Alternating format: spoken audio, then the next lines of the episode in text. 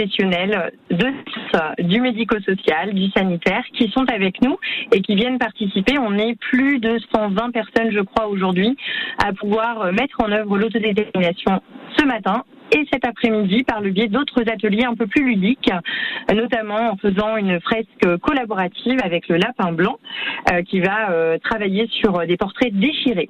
D'accord, Lapin Blanc c'est euh, un street artiste, hein, c'est bien ça Amandine? Street artiste, exactement sur le Mans et on démarre, euh, on démarre euh, le street art euh, au Mans depuis les locaux de Wicker. Ok, alors cette journée, bien évidemment, elle est importante pour vous, importante pour toutes les personnes qui vont participer. Quel est l'objectif finalement pour toutes ces personnes à la fin de la journée?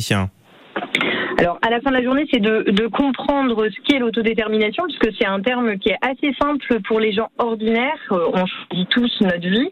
C'est un peu plus difficile pour les personnes en situation de handicap, donc c'est une façon pour eux de connaître tous les acteurs qui existent en Sarthe. C'est la première fois qu'on se réunit euh, tous ensemble en Sarthe pour pouvoir justement promouvoir tous les services qui existent, et c'est pas anodin. Donc, eux vont avoir accès aux services, vont pouvoir choisir, et nous, on, on s'engage encore plus dans ce champ de, euh, de, libre choix. Est-ce qu'on peut encore participer? Comment ça se passe, Amandine?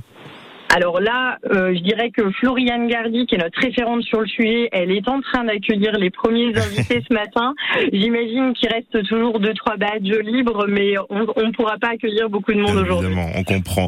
Wicard qui organise donc cette journée participative avec des personnes en situation de handicap, mais pas que. C'est ce que vous nous avez dit. Merci Amandine Maubert d'avoir été avec nous. Merci. À très bientôt. En charge du pôle immobilier chez Wicard. Le 6-9, France Bleu Maine.